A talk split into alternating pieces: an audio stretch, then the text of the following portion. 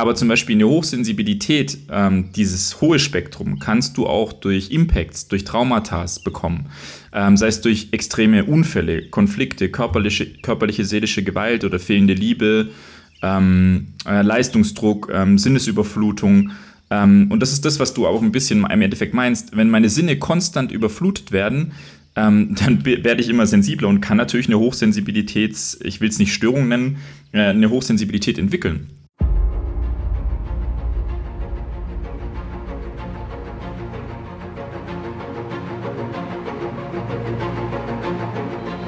Lebensliebe. Der Podcast fürs Herz mit Aaron Jurenka und Dominik Vollmer.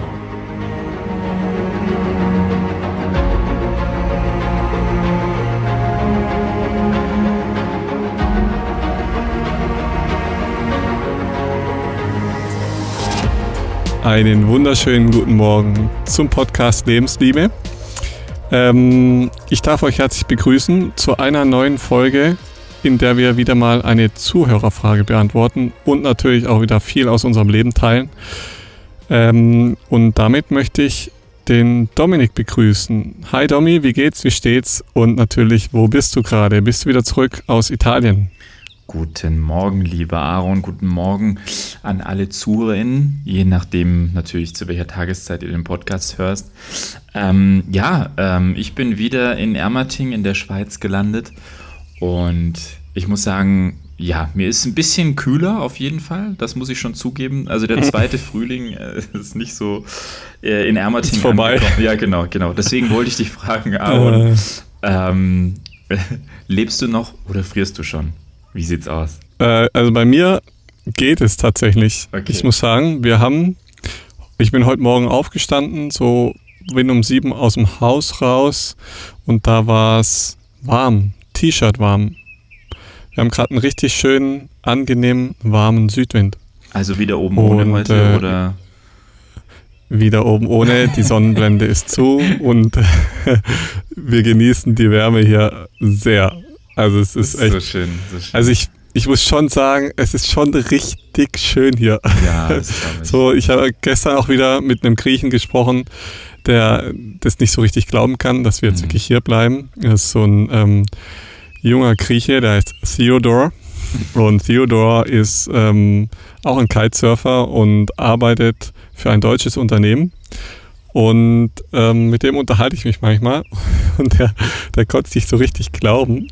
Ähm, der bleibt jetzt wirklich hier, ja, wirklich. Ähm, ja, euch gefällt es wirklich so gut hier. Also, ja, also die Griechen, gerade die jungen Griechen, die wollen ja immer alle weg. So, die, mm. die wissen gar nicht, was sie haben. Ja, ja, ja, ja. Und naja, die Deutschen kommen dann nach Griechenland, ähm, weil sie es hier so cool finden. Also, ja, ist lustig, weil in Umbrien ist es genau ja. das Gleiche. Die Leute verstehen es nicht.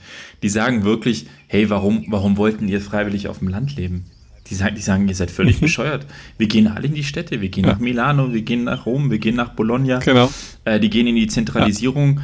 Aber ja, klar. Also ich meine, das passt zu dem Thema, wo wir letztendlich auch heute äh, draufstoßen. Mm, es zeigt, es zeigt diesen, diesen Generationenbereich, der noch vor uns da war.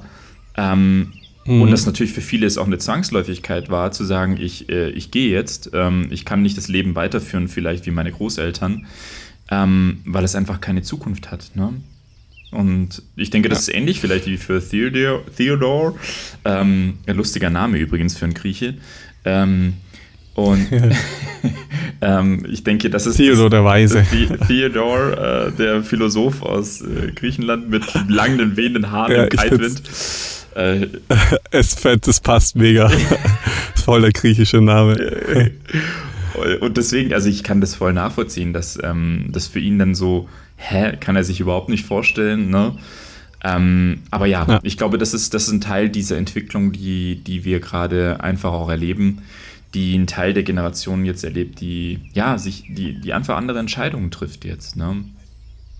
Also wie, ja, du und ich. Und, ja, und man muss dazu sagen, wir kommen halt aus Deutschland so und mhm. ähm, wir haben halt ein Deutsch, deutsches Gehalt.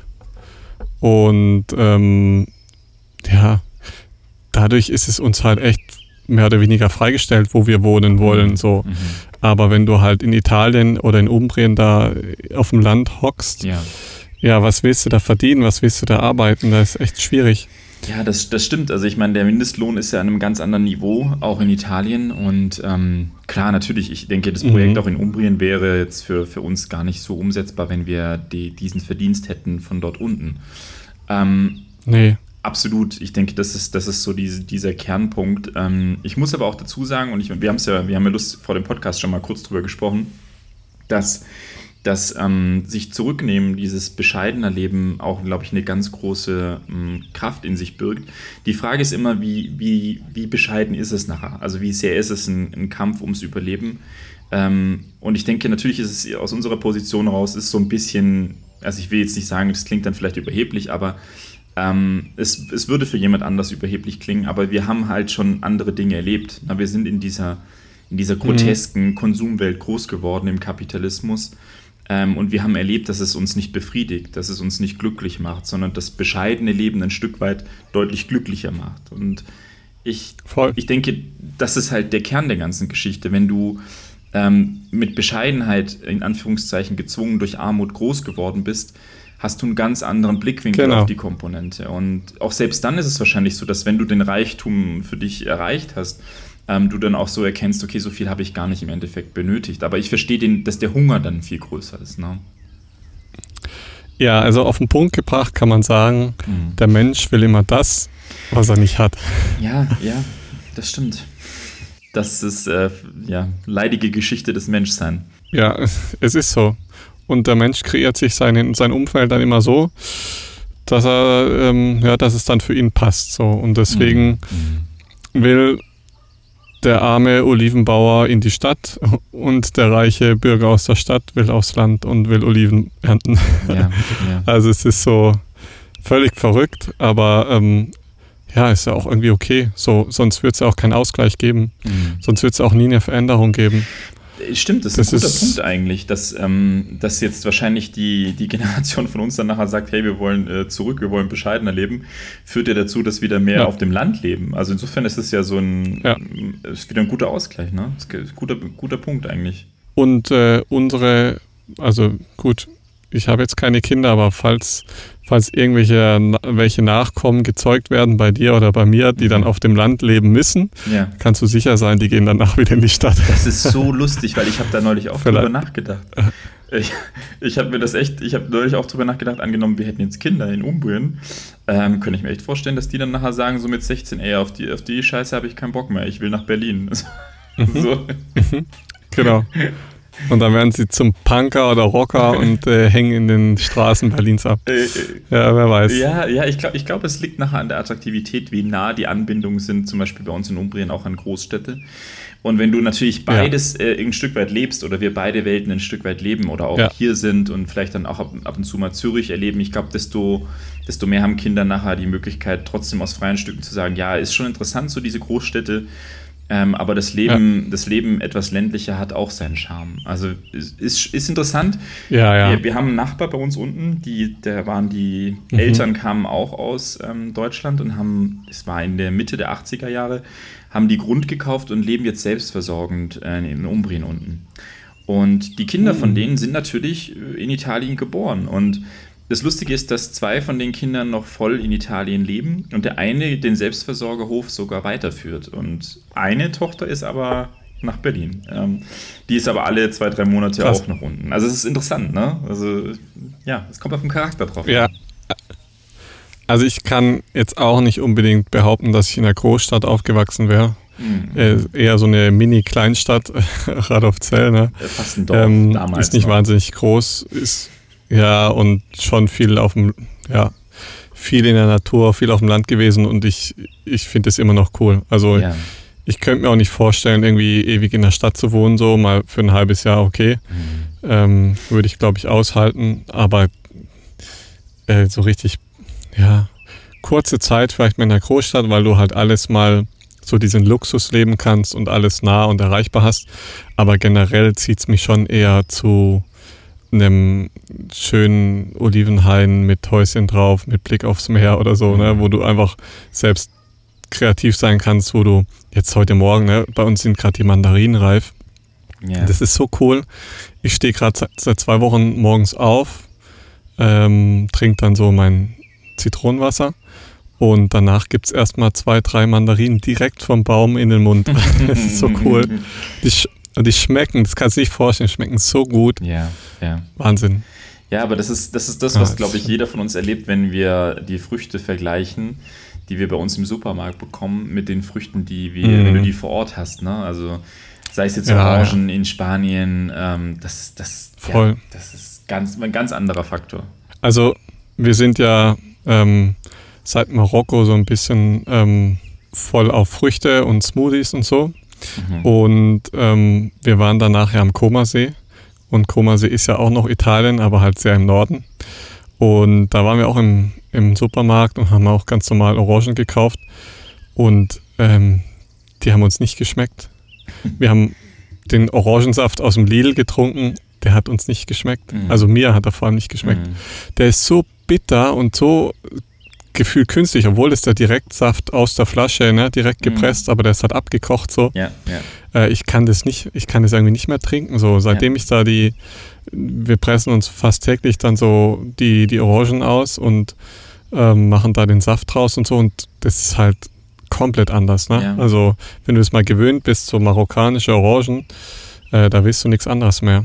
Ja, das geht mir genauso mit Olivenöl. Also du, ich kann das nicht mehr konsumieren. Das ist, ja. das ist genau das, was du wahrscheinlich ja. auch erlebst. Das ist, und je tiefer du in die Materie ja. reingehst, äh, unmöglich. Also äh, äh hat, vor, hat wirklich einen großen Vorteil, ähm, aber der Nachteil ist, du kannst halt das nicht mehr, nichts mehr anderes konsumieren.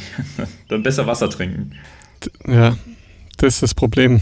Ja. Das ist so. Da musst du halt echt für dein Leben lang jetzt gutes Olivenöl produzieren. Äh, ja, äh, was ja. auch nicht schlechtes ist. Das ist im Gegenteil. Ich habe übrigens, ich habe übrigens gestern ja. ähm, einen Freund von uns hier, der ist, der wohnt hier, ist Grieche mhm. und der hat seinen eigenen Olivenhain und der hat jetzt die letzten fünf Tage Olivenöl gemacht und hat mir dann 5 Liter Kanister verkauft. Und ich sagte, ich habe noch nie so ein grünes mhm. und leckeres Olivenöl ge gegessen. Richtig also cool. so gut ich glaube, das kommt schon an deine Qualität ran. So. Also der sagt auch, ja. länger, als, länger als 24 Stunden dürfen Oliven nicht liegen, mm, mm. müssen am besten direkt in die Presse. Ja. Dieses Jahr hat er so, ich denke, so, ich denke, er hat sie am, ich glaube, Montag geerntet und am Dienstag hat er sie gepresst, also einen Tag liegen lassen.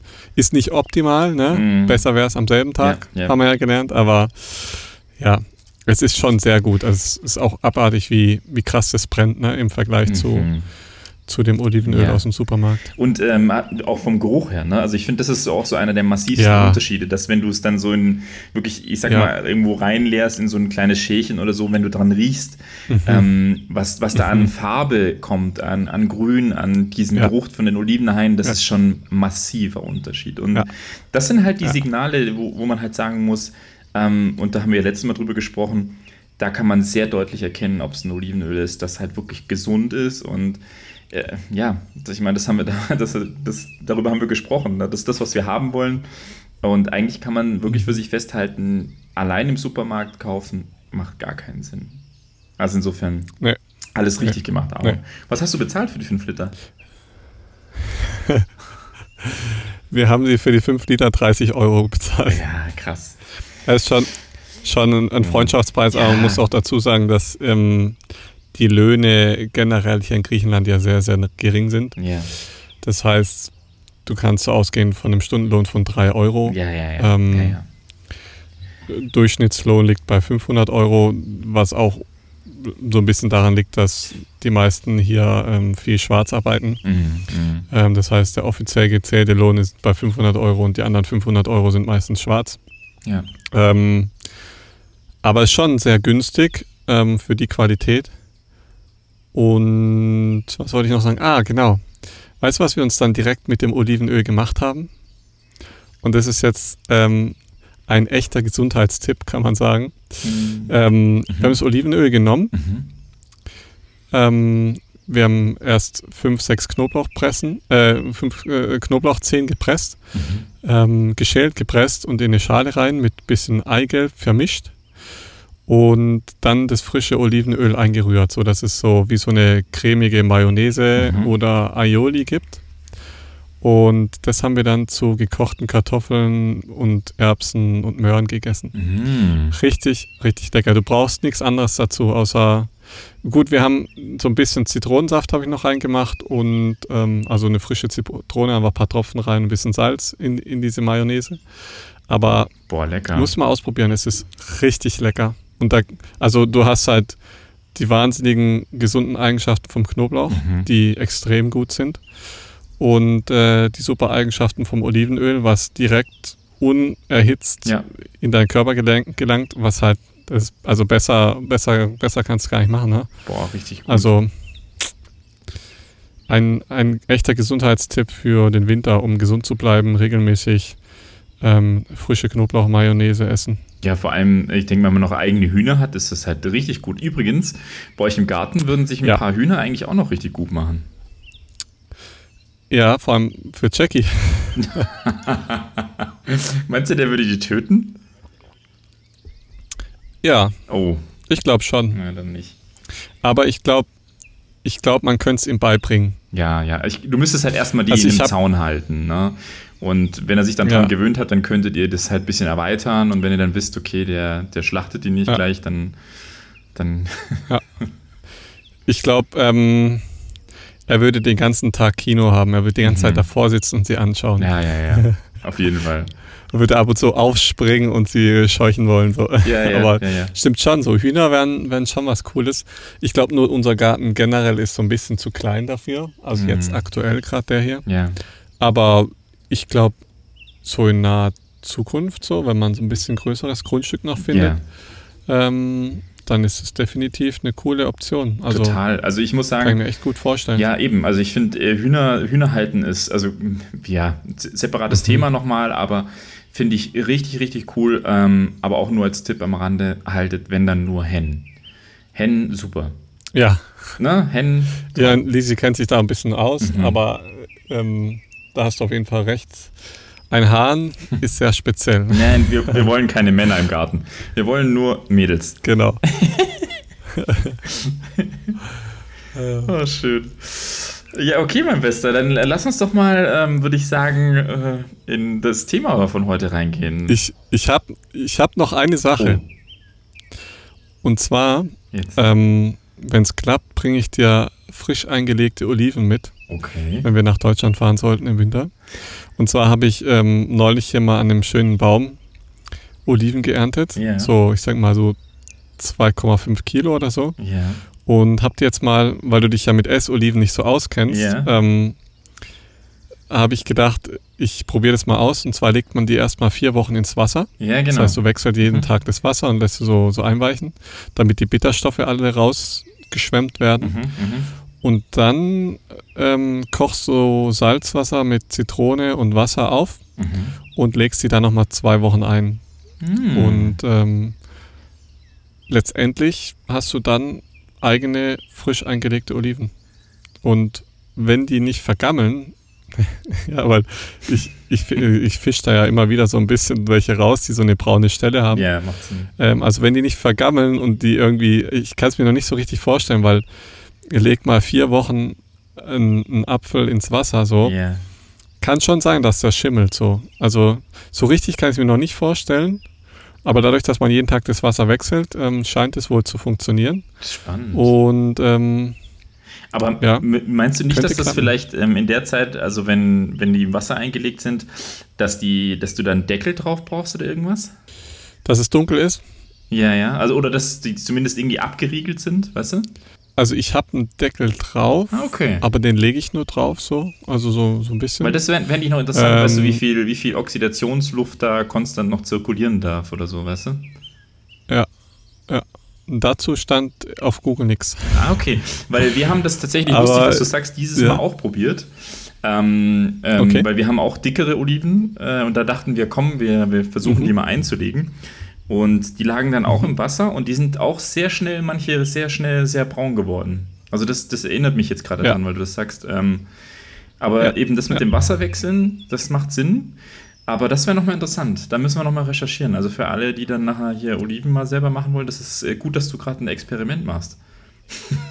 ja, ähm, aber generell muss man sagen, es, es ist schon sehr einfach. Ne? Also ich glaube, da, falls jemand mal hier gerade im Süden unterwegs ist, äh, nimm dir mal ein Kilo mit so und mhm. ähm, gibt es auch teilweise im Supermarkt zu kaufen. Da gibt es auch die richtig großen. Ne? Also die sind, also ein Daumen ist klein dagegen, die sind dreimal so dick wie ein Daumen. Mhm. Ähm, die sind richtig riesig ähm, und die kann man da auch kaufen und äh, kann man auch gut einlegen. Also funktioniert wohl sehr einfach, ähm, aber das mit dem, mit dem Deckel recherchiere ich nochmal. Das ist ja euch auf dem Laufenden. Ja, ja, ja. Also das würde mich auch interessieren. Das ist gut, dass du das jetzt machst, weil dann kann ich, kann ich nächstes Jahr besser, besser eingelegte Oliven mal produzieren. Ja. Ich kümmere mich ums Öl und du um die, die Essoliven. Das ist eine gute Verteilung. Das klingt gut. Okay, aber das zum Abschluss, zum Abschluss, bevor, bevor wir jetzt wirklich weitergehen, wie heißt denn eure Sorte? Weißt du das jetzt? Oh. Das habe ich wohl leicht vernachlässigt. äh, nee, kein, keine Ahnung. Okay, aber da. Ich weiß tatsächlich so, nicht. Irgendwann musst du mir das sagen, weil das interessiert mich, wie die, die, die wichtigsten Olivensorten oder auch Essoliven heißen in, äh, in Griechenland. Das würde mich interessieren. In, in Griechenland? Ja. Ja, äh, warte mal ganz kurz.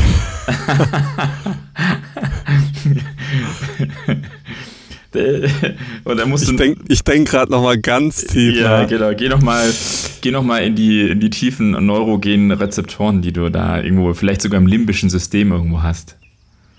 Vielleicht kommt da ja was hoch. Also. Okay. Ist was, hast du was gefunden? Die griechischen, die griechischen Sorten werden dominiert von Kalamon oder Kalamata-Olive. Kalamata. Conservolia und Koronaiki-Olive. Hm. Schon mal davon gehört? Die erste, sagt die nochmal? Kalamata. Ähm, Kalamata ist die erste. Ja, die habe ich schon mal gehört. Das ist die, das ist, denke ich, die populärste ja. Essolive, die es so aus Griechenland gibt. Ja. Ähm, Conservolia, die zweite, und die Koroneiki mhm, mhm, ähm, wachsen vor allem auf der Peloponnes. Also ein bisschen südlicher von uns, aber könnte hier auch sein, ne? Ja, auf jeden Fall. Also es ist, Sieht ist auch, auch eine, theoretisch so ähnlich aus. ist eine Kunst für sich, auch nachher Oliven bestimmen zu können, muss man sagen. Ähm, aber ja. das macht richtig Spaß. Also nachher an den, an den Früchten und an den Blättern und am Baum selber zu erkennen, welche Sorte es ist, das ist richtig hohe Kunst. Spannend, okay. Ja, das ist dann äh, interessant, äh, beziehungsweise schwierig zu bestimmen. Ja, total. Weil äh, je nach Form und Blatt und was weiß ich, ne? Also nicht so einfach. Ähm, ja, Jetzt wisst ihr mehr. äh, jetzt gehen wir mal weiter in, in Richtung Zuhörerfragen. Und mhm, zwar mhm. habe ich was ganz Spannendes. Hau raus. Wir haben wieder Post bekommen von der Ankatrin. Mhm. Und sie hat sich äh, Folgendes gefragt. Ich stelle mir seit längerem die Frage, ob Hochsensibilität wirklich existiert oder ob das was mit dem Gehirn, den Gen oder was auch immer zu tun hat mhm. oder schlichtweg damit bewusster zu leben. Sprich, durch die Auseinandersetzung mit sich wird man feinfühliger, lernt fühlen und so weiter. Was denkt ihr und was denkt ihr bewegt Menschen dazu, dies zu tun, neben einem hohen Leidensdruck? Hm. Das war die, die Frage von der Ankatrin. Mhm, mh. Ja, erstmal muss man sagen, äh, vielen Dank für die Frage natürlich wieder. Ähm, ich, ich denke, das ist für uns beide immer echt eine Bereicherung, weil ja, es einfach nochmal, glaube ich, die, die Gedanken, die man sich eh macht zu gewissen Bezügen, nochmal mehr sortiert, mhm. ne, weil wir die für das, für das Gespräch, glaube ich, nochmal richtig sortieren. Und da bin ich immer echt, äh, freue ich mich immer sehr drüber. Ähm, und gerade auch mit dem Thema Hochsensibilität, finde ich, ist es ein sehr, sehr, spannendes Thema, weil ich dann so auf die Idee kam, hey, Moment mal, ähm, ja, wie ist es denn bei einem selber eigentlich genau? Und das fand ich eigentlich sehr spannend, noch ja. in der Introspektion, neben dem, dass es ein Begriff ist, der mir schon begegnet ist. Ähm, und dann habe ich gedacht, hey, okay, äh, da gibt es Tests, die basieren auf einer Wissenschaftlerin, die sich bewusst, also schon seit Jahrzehnten mit dem Thema befasst. Und die hat einen Test entwickelt, der sehr deutlich oder relativ genau aussagen kann, ob man in dieser Richtung tendiert. Ähm, und dann habe ich gedacht, ja, dann mache ich doch den Test und schicke Aaron den Link und dann machen wir beide mal den Test. äh, und den Test werden wir so, natürlich. Und jetzt Ergebnis. Ja, ja, warte, warte. Machen wir, machen wir am Ende das Ergebnis. Ja, warte, warte, warte. Ähm, und den, den werden wir euch natürlich verlinken, damit ihr auch mal gucken könnt, wo ihr auf dem, ich nenne es jetzt mal Spektrum der Hochsensibilität seid, weil ich denke auch die, ja. die Aussage der Prozentanzahl ist einfach auch nochmal sehr interessant, ähm, um zu sehen, wie hochsensibel bist du nachher tatsächlich. Ne? Also man sagt so ab 14, ähm, 14 Fragen, die du mit Ja beantwortet hast, bist du hochsensibel. Aber die Frage ist halt einfach auch nochmal, bist du im Spektrum sehr weit oben oder auch sehr weit unten? Das ist auch nochmal interessant, würde ich sagen. Ne? Also wir machen es so, mhm. am Ende schätze ich, was du hast und du schätzt, was ich habe und dann lesen wir auch. okay, das ist eine coole Idee, das ist eine coole Idee. Äh. Und ähm, der, was man dazu sagen muss, es ist eine sehr, sehr, eigentlich eine junge ähm, Forschung, die da ja, ähm, stattgefunden Fall. hat von der Psychologin Dr. Elaine Aaron. Yes, yes, ja. Ähm, und zwar hat die diese Forschung 1997 durchgeführt. Mhm. Das heißt, es ist halt, es ist noch nicht lang her. Und ja.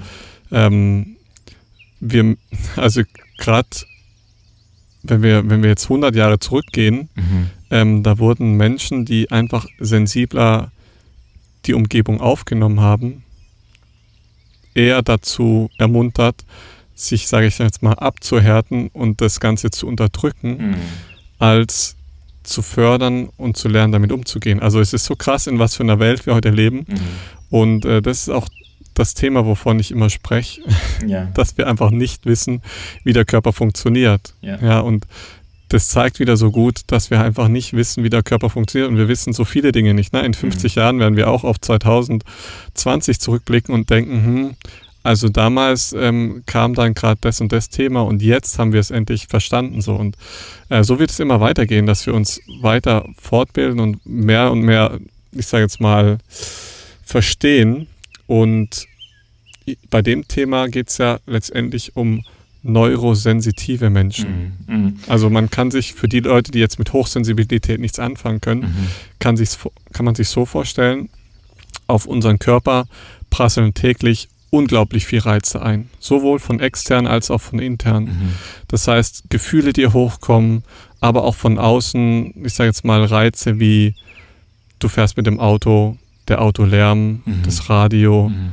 die Fahrgeräusche, die Ampel vor dir, der Vogel, der vorbeifliegt, eine Sirene, die in, im Hintergrund geht. Also es sind wahnsinnig viele Reize, die jeden Tag auf deinen Körper einprasseln. Und mhm. normaler, ein normaler Mensch hat so, sozusagen so eine Filterfunktion. Das heißt, wie viele Reize gelangen wirklich ins Bewusstsein? Mhm.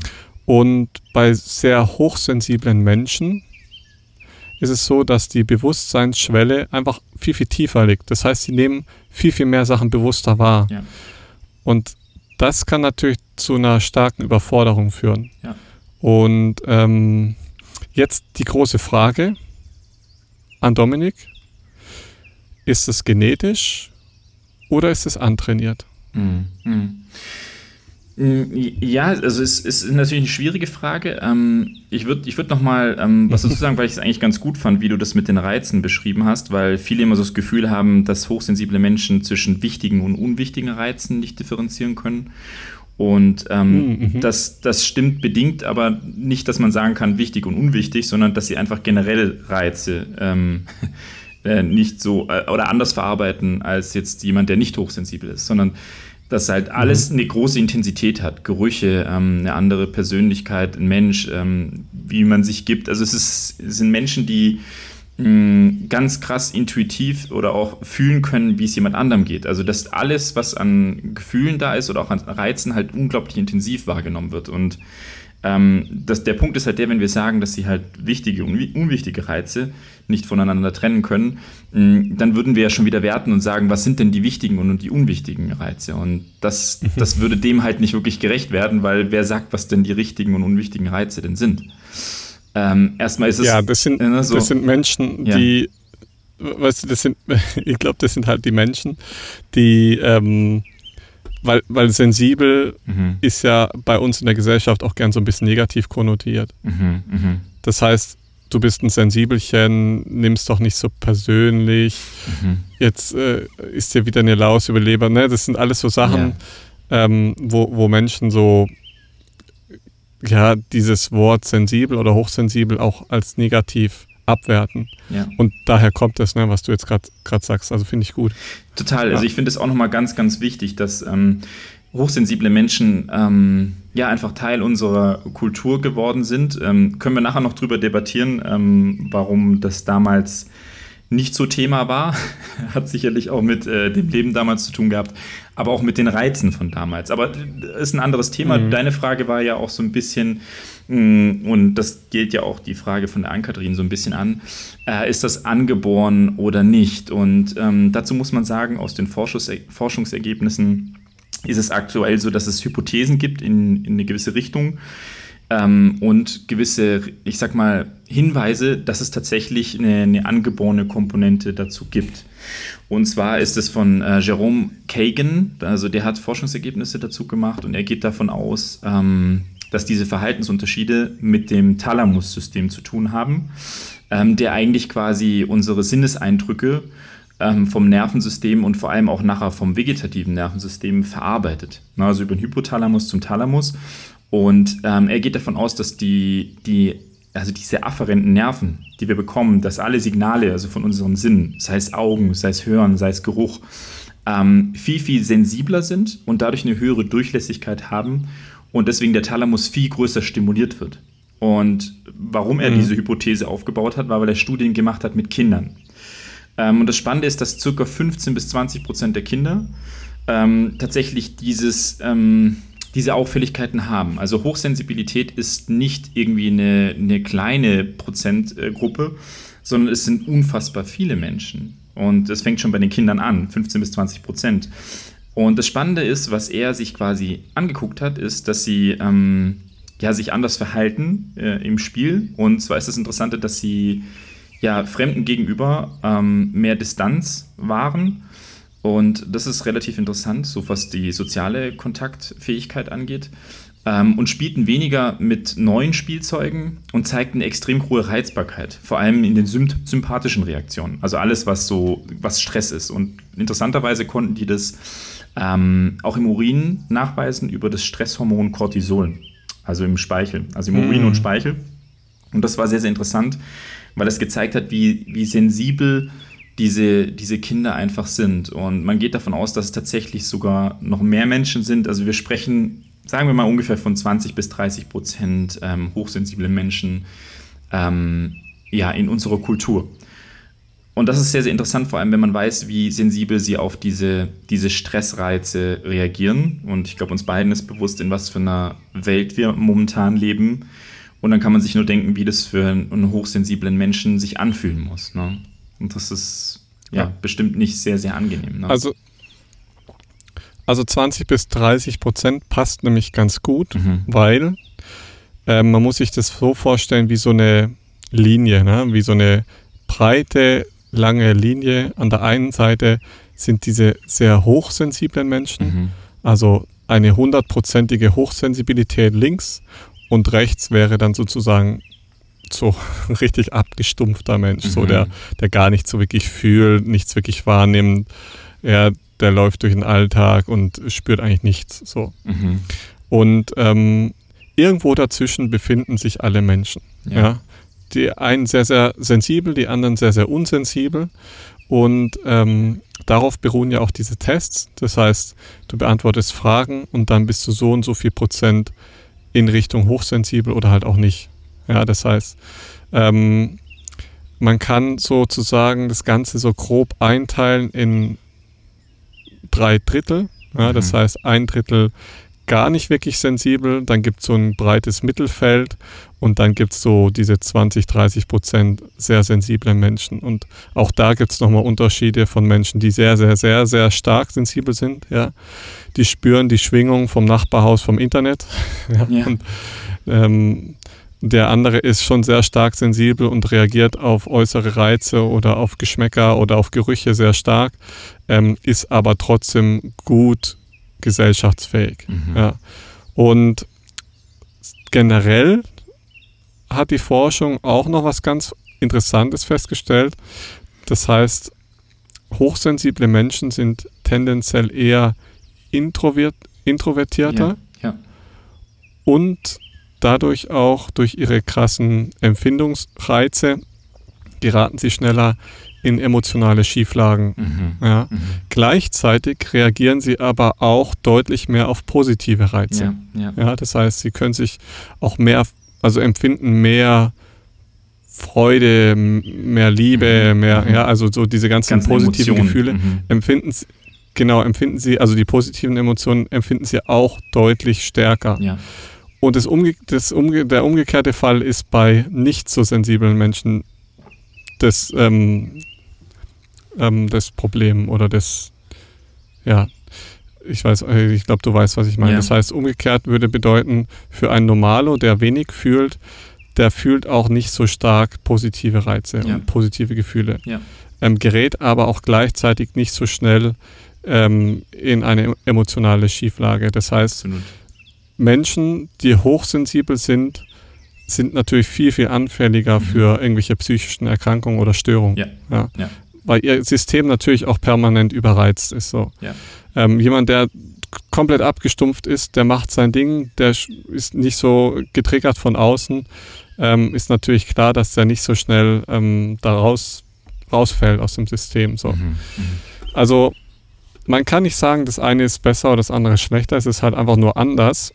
Und ich finde, es ist irgendwie spannend an dem Ganzen zu sehen, mhm. dass ja, wir Menschen neigen ja dazu, unsere Umwelt so zu sehen, wie wir sie fühlen. Ja, das heißt, mhm. wenn, wenn, wenn ich fühle, Fleisch essen ist falsch, dann müssen das alle Menschen so fühlen. Mhm. Ja, mhm. so wir übertragen das gerne. Ja, oder wenn ich finde, ähm, das Leben in der Stadt ist nicht gut für mich, dann kann es ja für niemand anders auch nicht, also dann ist es für jeden nicht gut so. Aber mhm. es ist nicht so. Äh, genauso wie wir darüber mal gesprochen haben, dass Remote Work ähm, für uns vielleicht richtig erscheint, für jemand anders aber überhaupt nicht in mhm. Frage kommt. Mhm. Ja, der braucht die Struktur, der muss jeden Tag zur Arbeit gehen, für den ist das wichtig. So. Ja, also man kann das nicht immer alles auf den anderen übertragen und ich denke, so ist es auch bei der Hochsensibilität. Ähm, es ist nun mal sehr, sehr individuell mhm. und die Ausprägungen sind auch sehr individuell. Wichtig ist nur, wenn du merkst, du bist in den Bereichen sehr, sehr sensibel. Mhm. Ja? Mhm. Das heißt, du hast Schwierigkeiten, jemand anders beim Essen zuzuhören mhm. oder laute Musik triggert dich sehr oder wenn zu viel um dich rum ist, dann merkst du, du musst dich zurückziehen. Ja, deswegen sind sie auch sehr introvertiert, weil die Reize ja eh schon viel zu viel sind. Ja, dann gehen sie nicht noch los und suchen mhm. sich Reize. Mhm. Ähm, das heißt, wenn du da das Gefühl hast, ähm, in die Richtung passiert bei dir was, dann macht es überhaupt nur Sinn, daran zu arbeiten ne? Mhm, und mhm. sich da auch ruhig mal ähm, professionelle Hilfe an die Seite zu holen von einem spezialisierten äh, Psychologe am besten, ja, der sich damit Fall. auch wirklich auskennt, weil es ist einfach ein, ein, sehr sensibler Bereich, den man wunderbar nutzen kann. Mhm. Ja, also wenn man so feine Antennen hat, äh, und gefühltes Gras wachsen hören kann. Das ist wahnsinnig wertvoll, aber nur, wenn du weißt, wie du damit umgehen kannst. Mhm. Na, wenn du auch bewusst Rituale kreieren kannst, wie du deine Grenzen ziehen kannst, wie du merkst, wie du wirklich auch emotionale Grenzen ziehen kannst und nicht auf dem Weg bist, alles auf dich zu beziehen. Mhm. Ja, mhm. also es ist, glaube ich, wahnsinnig spannend und wahnsinnig wichtig, mhm. aber erfordert viel Arbeit, so eine Hochsensibilität. Ja, ja, also es erfordert vor allem einen wichtigen Punkt und das ist das Erkennen, dass ähm, man auf diesem Spektrum sich auch irgendwo befindet. Und deswegen finde ich es super wichtig, dass wir darüber sprechen, also heute darüber sprechen, ähm, dass es mehr Thema wird. Ähm, und dass, dass man sich da auch wirklich mehr Gedanken drüber machen kann und erkennen kann, hey, Moment mal, ja, vielleicht bin ich hochsensibel und was bedeutet das zwangsläufig vielleicht auch für mich? Und was ganz spannend ist, und das haben Studien auch äh, gezeigt, ist, dass zum Beispiel hochsensible Kinder, dass es sehr darauf ankommt, damit die nachher diese positiven Gefühle ähm, auch deutlich mehr intensivieren können, also was ja auf diesem Hochsensibilitätsspektrum mhm. liegt, hängt sehr davon ab, wie die Kindheit und die Erziehung abgelaufen ist. Also Kinder, mh, die eine hohe Fürsorge hatten, ähm, die haben quasi diese positiven Gefühle auch intensivieren können und Kinder, die eine Überbehütung erlebt haben, ähm, die kann, können mhm. diese positiven Gefühle nicht so intensivieren. Und das zeigt, finde ich, so ein bisschen, ähm, was Hochsensibilität mit sich bringt. Und du sprichst ein wichtiges Thema an. Ähm, hochsensible Menschen ähm, erkennen manchmal nicht gleich, dass sie hochsensibel sind, sondern haben das Gefühl, sie müssten anders sein. Ähm, sie müssten so funktionieren ja. wie die anderen Menschen. Sie müssten ähm, besser oder stabiler sein, äh, mehr Stress abkönnen, äh, leistungsfähiger sein. Ähm, sie müssten auch mit Lärm dann besser klarkommen, weil die anderen das ja auch so gut äh, wegstecken können.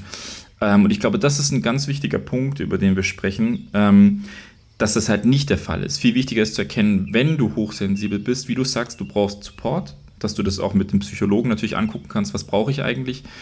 Aber du brauchst vor allem einfach auch diese Erkenntnis, ähm, was tut mir denn eigentlich gut? Und das ist in vielen Fällen ist es halt mhm. halt diese Reduktion äh, von Stressoren unter übermäßigen Reizen. Das heißt, ja, äh, dass man dann auch einen gewissen Rückzug, eine gewisse Ruhe für sich integriert, damit eben diese Reize auch verarbeitet werden können.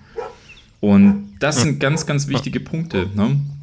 Und ähm, deswegen ist es so gut, finde ich, dass wir drüber sprechen. Ne? Das finde ich ganz, ganz wichtig.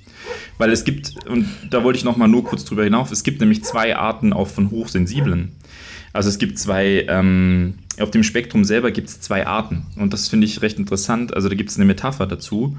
Ähm, und zwar sind diese, man nennt sie ja auch ähm, ASPs, also High Sensitive Persons, ähm, gibt es zwei Spektrums. Und zwar ist es die Orchideen-Löwenzahn-Metapher. Also es gibt welche, die sind eher in dem Bereich der Orchidee und welche, die sind eher im Bereich des Löwenzahns. Und das ist sehr spannend, weil die, die für die Orchidee stehen, die sind besonders sensibel. Und die gedeihen auch nur unter wirklich guten, also besonders hervorragenden Bedingungen.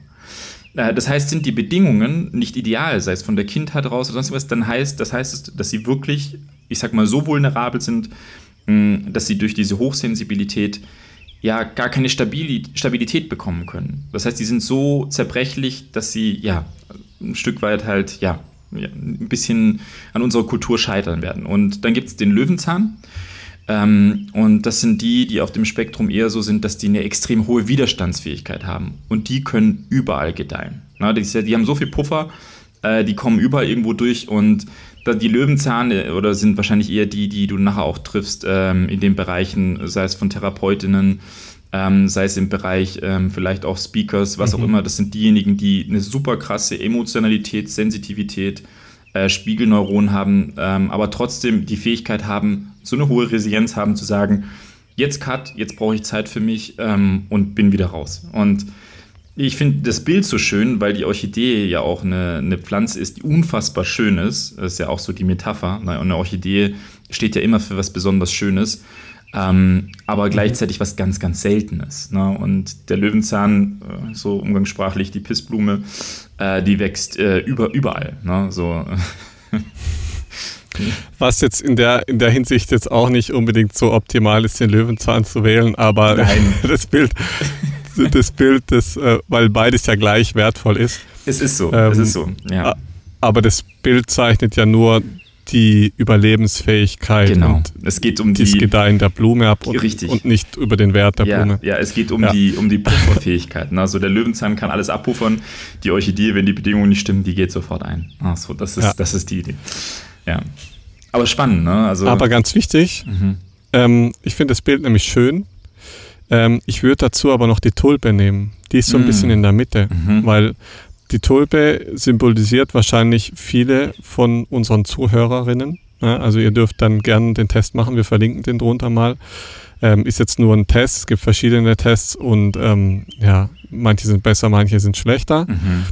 Aber ähm, um auch nochmal auf Ankatrins Frage zurückzukommen, ähm, ob das was mit den Genen zu tun hat mhm. oder ob man das auch durch ein bewussteres Leben sozusagen mehr oder weniger hervorrufen kann mhm. ähm, oder ob das dadurch gefördert wird.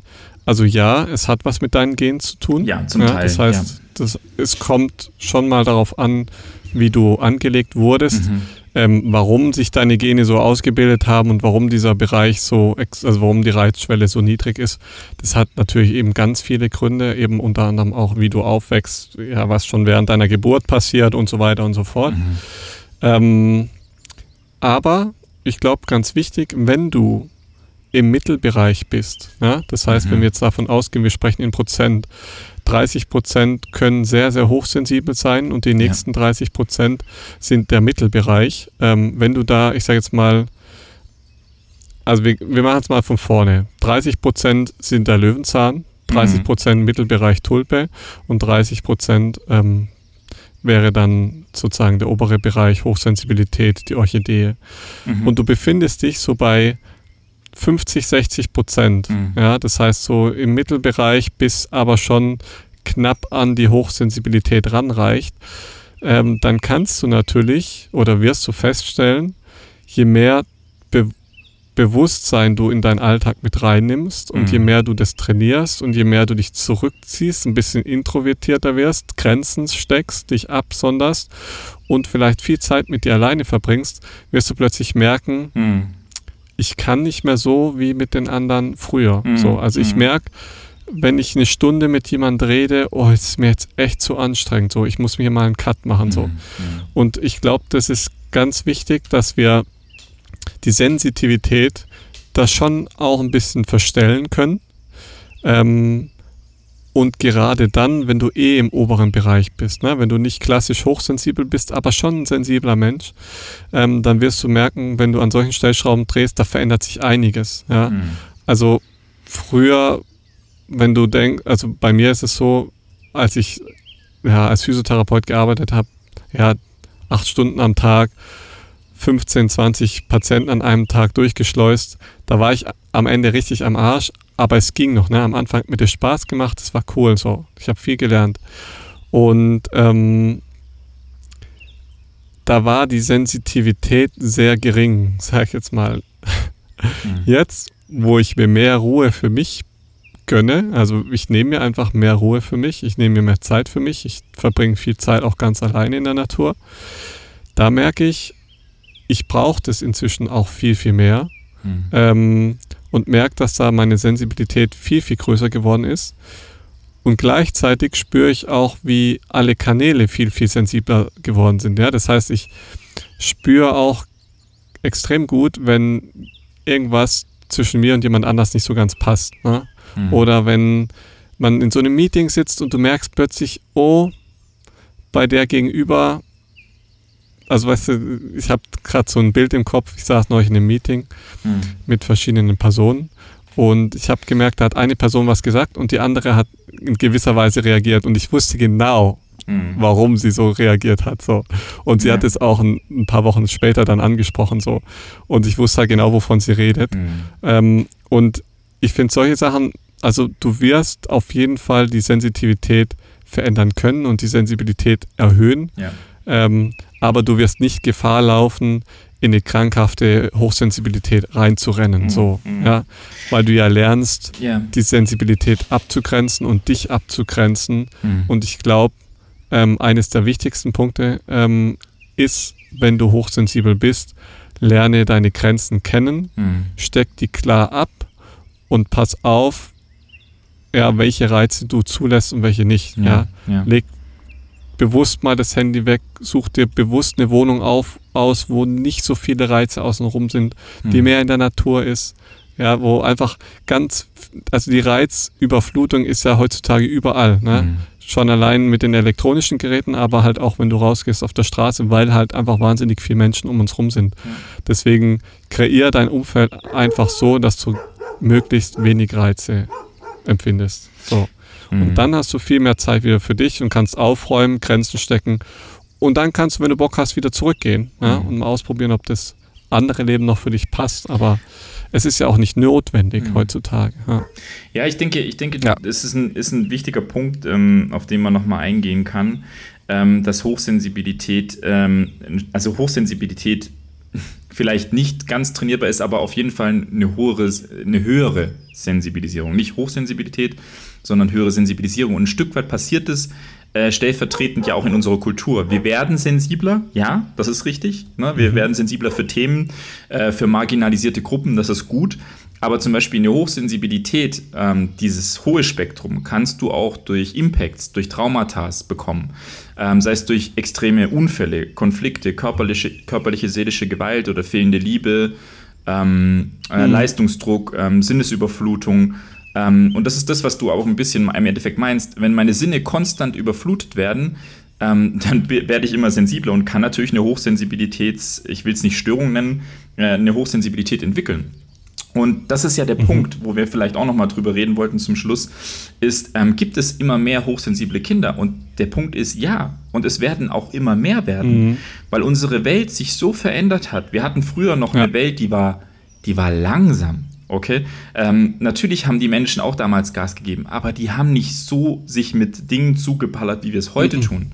Der Lebensrhythmus damals Never. war anders. Die Schule war ruhiger, es war weniger, ja. die Forderung war weniger, auch im Beruf. Ähm, was hat man damals noch gemacht? Du hast mit der Taschenlampe unterm Bett gelesen. Das, das war die Realität, die du mhm. erlebt hattest. Und heute liegen die mhm. Kinder ähm, ab einem gewissen Alter noch mit dem Handy bis 12 Uhr im Bett und vergleichen sich auf Instagram. Ne?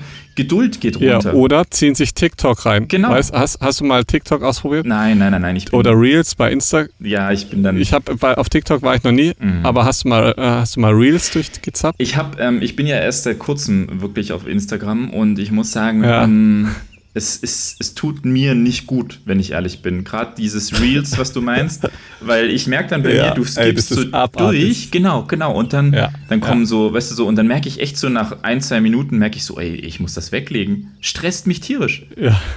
Ey, Aaron, ich krieg da richtig, ich krieg da richtig Puls. Ja, genau, genau darauf wollte ich raus. Ja. Du wirst merken, wie sich dein Blutdruck und Puls erhöht. Ganz unangenehm. Ne? Also wirklich. Und das, das, das stresst mich richtig. Diese Digitalisierungsepoche führt dazu, dass wir in Zukunft, wir werden, also wir werden von den 30 Prozent, garantiere ich dir, in, in 10 bis 20 Jahren werden wir bei 50 Prozent landen von hochsensiblen Menschen. Und für mich ist das ein, ähm, mhm. ähm, eine Entstehung, die ganz, ganz wichtig ist, weil es zeigt, dass wir ein Leben führen, was für uns nicht wirklich ähm, in Balancierung ist. Also diese Hochsensibilität ist erstmal ein Geschenk, so oder so.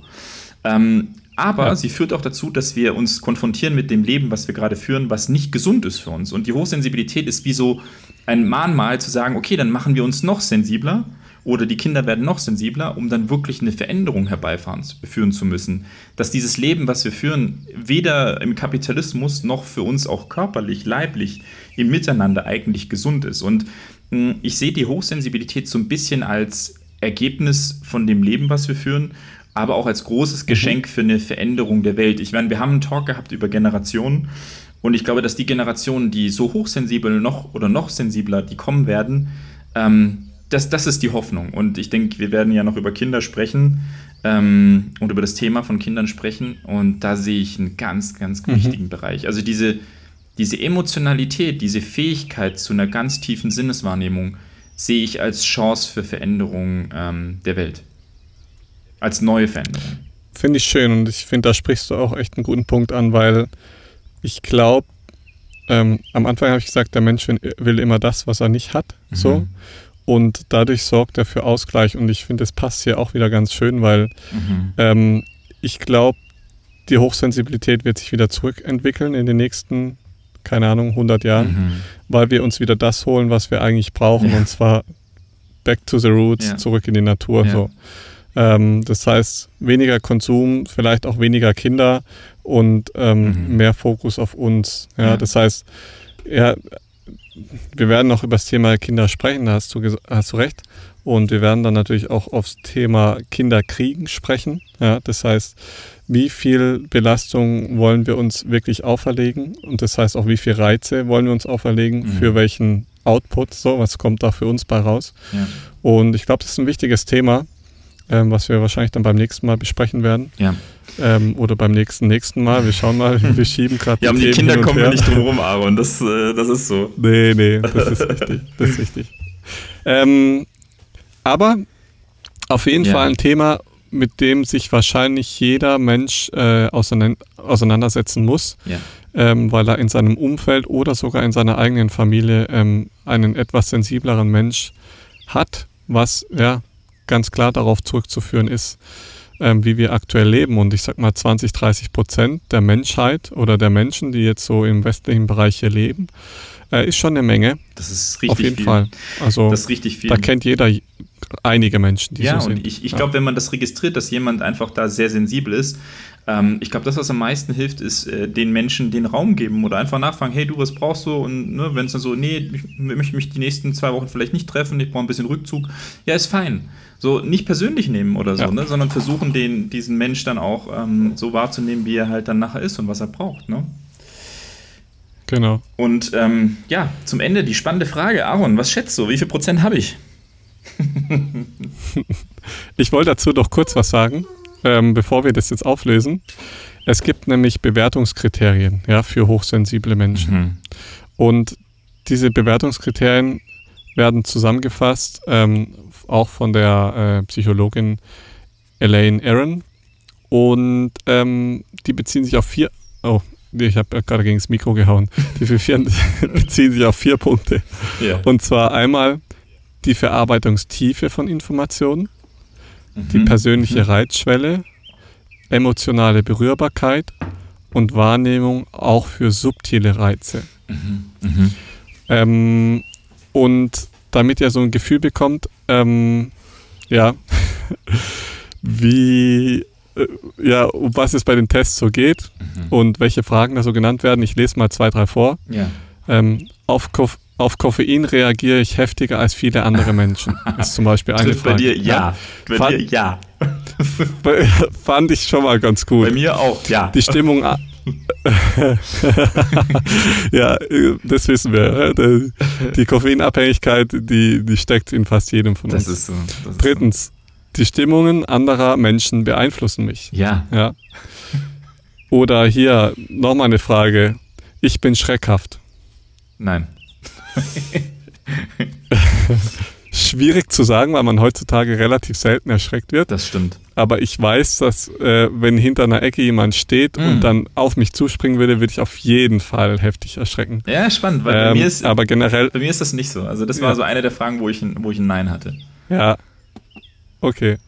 Na, ich ähm, habe da glaube ich auch ein Nein angekreuzt, weil's, weil ich tendenziell eher ein ruhigerer Mensch bin und nicht so geladen so. Also ich, ich äh, springe jetzt nicht. Also es gibt so Menschen, ich, ich bezeichne Menschen, die schreckhaft sind, ähm, wenn du hinter sie stehst und in, ins Ohr Buh machst oder so. Mhm. Und dann, dann springen die förmlich auf. Das ist für mich ein schreckhafter Mensch. Ja, voll. Ähm, aber so eine normale Reflexreaktion, ja, war, war für mich jetzt so. Ähm, hier noch eine andere Frage. Laute Geräusche, chaotische Szenen und ähnliche starke Reize stören mich. Mhm. mhm ja. Mhm. Ähm, das sind so Fragen. Ähm, generell beantwortet man die Fragen nur mit Ja oder Nein ähm, und unterscheidet selber so für einen. Ist man eher bei den 50% Ja oder eher bei den 50% Nein? Mhm. Also was hat man so ein bisschen mehr Prozent, trifft eher zu oder trifft eher nicht zu. Ja, ja. Es ist selten ein komplett klares Nein. So, also gutes Beispiel jetzt auch ja. mit dem mit der letzten Frage. Ja, und es sind von ähm, es sind 27 Fragen und ich glaube, wenn du 14, über 14 mit Ja beantwortest, dann bist du hochsensibel. Genau. Ja. ja. Voll. Voll. Okay. Okay, jetzt die Frage, bist du hochsensibel oder nicht? Ähm, mhm. Ich sage jetzt einfach mal eine Prozentzahl. Ja. Hau mal raus. Ähm, ich würde sagen, sie sind so circa Dominik Vollmer, hm, ich sag, sie sind so bei 65 Prozent. Nee, warte, ich korrigiere. Ja. Äh, 55 Prozent. Was? Lustig, ich habe ich hab 70 Prozent. 70 Prozent? 70 Prozent habe ich. weiß, warum ich nochmal zurückgegangen bin ja. von meinen 65, weil das war eigentlich eine, eine gute Zahl gewesen. Ähm, weil du gesagt hast, du bist nicht schreckhaft. Und da musst du dran denken, ja, du bist jetzt schon so ein ruhiger und so und es prallt so eher so ein bisschen an dir ab. Ja, ja weißt du, ich muss mir auch, der Hund ist ja meistens wie sein Besitzer. Ja, ne? Und ja. Don ist ja auch so ein etwas, du bist ja auch ein kräftiger, ja. sportliche Person und ja, du, dich triggert jetzt nicht gleich was, aber ja. Ja, es sind, es ähm, sind halt so von, meiner, halt, von meinem Grundgefühl ist halt schon, schon eher sensibel. Also auf jeden Fall über den 50 Prozent. Ja, so. da, das safe. Also aber also ich, ich war selber überrascht, aber muss dazu sagen, es sind halt nur einzelne Fragen, die bei mir halt äh, klar Nein sind. Also, dass ich zum Beispiel als schüchtern ja. oder schüchtern sensibel in meiner Kindheit war oder so. Nee, war ich nicht. Äh, weißt du so, oder? Ja Äh, das sind halt ja. so Sachen, oder so Fernsehfilme, Spielfilme, Gewaltszenen meide ich, nee, so, keine Ahnung, so eben wie schreckhaft und ja. äh, ich reagiere eher empfindlich auf körperlichen Schmerz. Körperlicher Schmerz juckt mich nicht. Aber das sind halt so äh, kleine ja. Grundaspekte. Dafür ist halt alles andere, ist bei mir halt ja. Ja. Ah, weißt du, alles andere ist halt ja. Ja. Ja. Ja. Geil. Witzig. Das ist halt, ist spannend. Ne? Ähm, so, jetzt bist du dran. Ja, was schätzt, was schätzt du? Ich schätze, ähm, wenn man dich so kennenlernt, ähm, also ich kenne dich ja jetzt besser und ähm, ich würde sagen, wir, wir, kennen uns jetzt. Ja. Übrigens, äh, kleiner Einschub, wir kennen uns jetzt ziemlich genau seit zwei Jahren. Das ist krass, ne? Kann das sein? Ja, zwei Jahre sind ziemlich genau. Erst also seit zwei Jahre machen wir den Podcast ja. und davor kannten wir uns so circa ein Jahr. Ja, da haben wir so im, im, Oktober, ja gut, wir haben uns in der Fortbildung mal kennengelernt, aber davor haben wir, ähm, ja, ja, so richtig, im, die, die Beziehung ging erst so vor zwei Jahren los. Ja. Auf jeden Fall. Also, Kurz vor der Türkei. Um, um, das festzuhalten, du bist auf jeden Fall ein sehr sensibler Mensch. Und ähm, je mehr man dich kennenlernt, desto sicherer bin ich mir, dass du es bist. ähm, die Frage ist eben, wie hochsensibel. Und ähm, ich würde sagen, ja, ähnlich. Ich, ich schätze uns ähnlich ein. Ich schätze dich auch so an die 70. ja. Ich schätze, wir sind genau ja, gleich. Es ist auch so.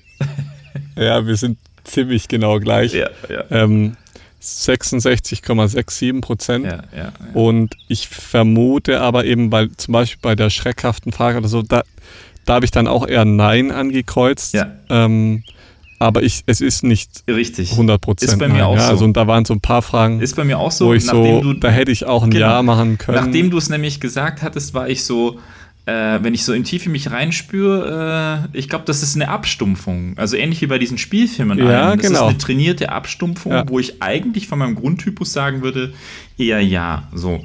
Aber vielleicht ist das was, was ja. wir beide über einen gewissen Resilienzfaktor halt gelernt haben mit der Zeit, mit dieser Sensibilität. Genau, zu überspielen. Ja, genau. Mhm. Zu, überspiel, ja. zu überspielen, vielleicht abzustumpfen oder vielleicht auch Dinge richtig zu machen und dass unsere Sensibilität sogar gar nicht zu krass ist. Aber das ist lustig, weil du im ersten Impuls mhm. ja eigentlich äh, auch fast uns gleich eingeschätzt hast und äh, ist lustig, ja. Ist mhm. spannend. Also äh, hochs ja, ja. Hochsensible also, scheinen sich anzuziehen, im Podcast zumindest. ja, es ist, es, ist, es ist schon witzig so und äh, ist auch witzig, dass wir ein ziemlich ähnliches äh, Outcome jetzt hatten ja. von dem Test. Ja.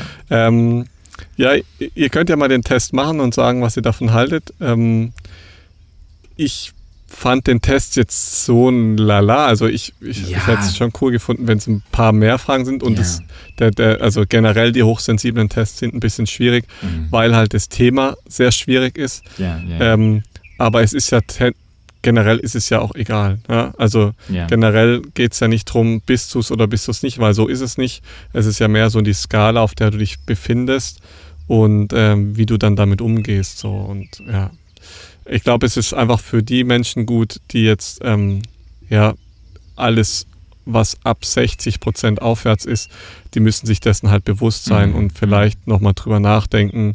Ähm, ja, es gibt vielleicht auch Aufschluss darüber, wie wie sie ihr Leben gestalten ja, und ja, warum sie vielleicht aktuell nicht, mhm. nicht happy sind mit dem, wie sie leben. Ja, genau. genau. Und vielleicht ein paar Dinge ändern, um die, also um den Input, der von außen reinkommt, ähm, einfach mal zu stoppen und zu sagen, okay, jetzt ist, jetzt ist Fokus auf mich und ja. ich stoppe jetzt mal die und die Reize, um mich selber zu entlasten. So. Ja. Und dann kann ich wieder überhaupt ja, nachfühlen, wer ich überhaupt bin und was ich will und was ich machen will. So. Ja, und das ist doch das, was ja. bei uns beiden passiert ist. Und für mich ist das mehr so, und deswegen fand ich so schön genau. die Beschäftigung ähm, intrinsisch jetzt nochmal mit dem Thema ähm, weil es zeigt, dass ja. wir beide in unserem Leben genau das eigentlich erlebt haben. Äh, dass es uns viel zu viel genau. geworden genau. ist ja, und voll das. die Reizüberflutung ja. und wir gesagt haben, so, hey, wir müssen, irgendwas muss sich verändern. Und ähm, ich finde. Wir brauchen Olivenhain. Das ist die Wahrheit. So, das ist halt einfach so. Es ist die Wahrheit. ja, äh, sehr schön, sehr schön. Ja, ja ähm, vielen lieben Dank, liebe Ankatrin, für deine Frage. Ja, ähm, du siehst, das war wieder mal eine sehr große Bereicherung. Ich denke für uns, aber auch für, für alle anderen ZuhörerInnen war es eine große Bereicherung und deswegen würde ich sagen, vielen Dank. schreibt uns gern mehr Fragen, die euch auch beschäftigen, über die ihr so den ganzen lieben langen Tag so nachdenkt. Äh, besonders als Hochsensibler habt ihr bestimmt auch viele gute Gedanken, mhm. ähm, ja, die uns auch sehr interessieren würden. und deswegen Fall. haut raus. Wir verlinken wieder eine E-Mail unten drunter und ja, ja dann bis zum nächsten Mal. Auf jeden Fall auch, noch kurz zum Ende, schreibt uns auch, wenn ihr ja vielleicht irgendwie eine Unterstützung braucht oder so, oder eine Frage so, hey, äh, wie kann ich wie und damit umgehen, dann können wir zumindest vielleicht mal darüber sprechen. Und Voll. wir ersetzen zwar keinen Psychologen oder Psychologin, aber ähm, ich, ich weiß, wie es ist, wenn, ja, wenn jemand einfach auch vielleicht da sich dem annimmt, zuhört oder wir da mal drüber sprechen, finde ich auch nochmal ganz cool, gerade bei dem Thema so. Ne? Also deswegen einfach schreiben. Fände ich auch sehr cool. Wir nehmen ja. uns da Zeit. Ne? Ja. Aaron, Auf vielen jeden Dank. Fall. Ja, es kommen äh, spannende News äh, in, in, nee, Stimmt, die, die haben wir jetzt da schon angekündigt. Wir sind so ein bisschen durcheinander mit der Folge. Vergesst es einfach, was ich gesagt habe. Glocke abonnieren, kommentieren, liken Richtig. und bis zum nächsten Mal. Liebe Teilt die Folge raus. gern mit euren Freunden. Liebe geht raus. ciao. ciao. ciao.